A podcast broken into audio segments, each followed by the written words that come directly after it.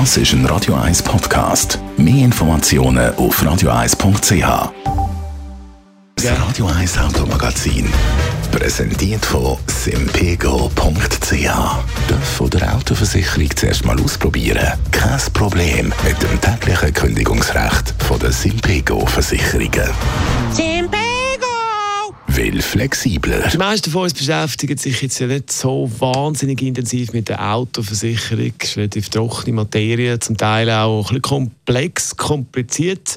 Trotzdem würde sich ein Blick in die Police immer mal wieder lohnen zum Sparen. Darum machen wir das mit der Andrea Auer, Autoexpertin bei Comparis. Zuerst mal zu den Basics.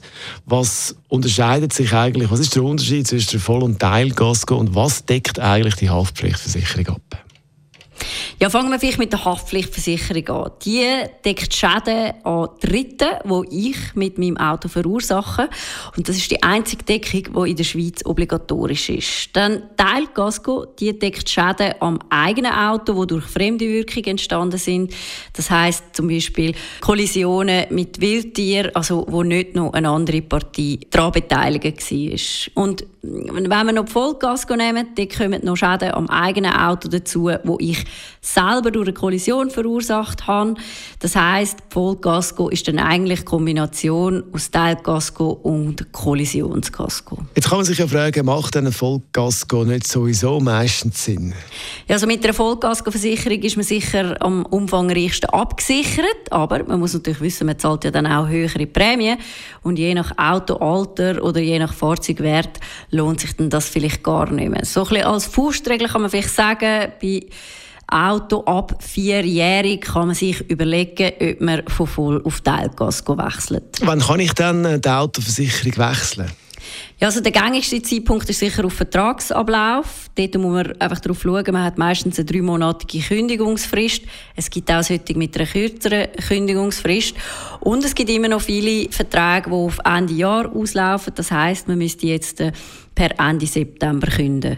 Es gibt dann aber auch noch andere Gelegenheiten für eine Kündigung, zum Beispiel bei einem Halter oder bei einem Fahrzeugwechsel, wenn mir die Versicherung die Prämie erhöht. Also dann kann ich auch. Es wäre dann eigentlich eine Vertragsänderung.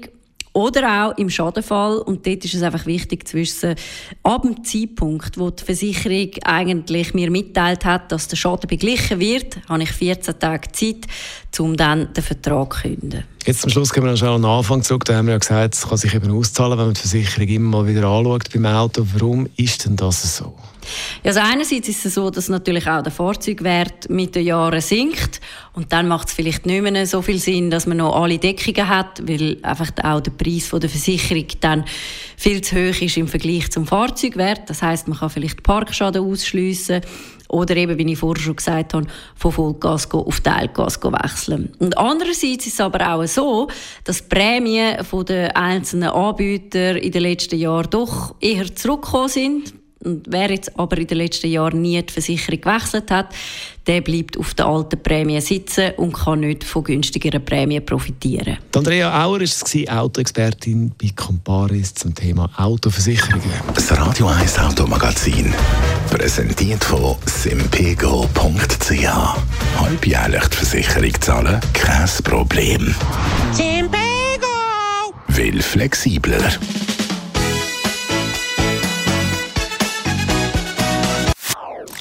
Das ist ein Radio 1 Podcast. Mehr Informationen auf radio1.ch.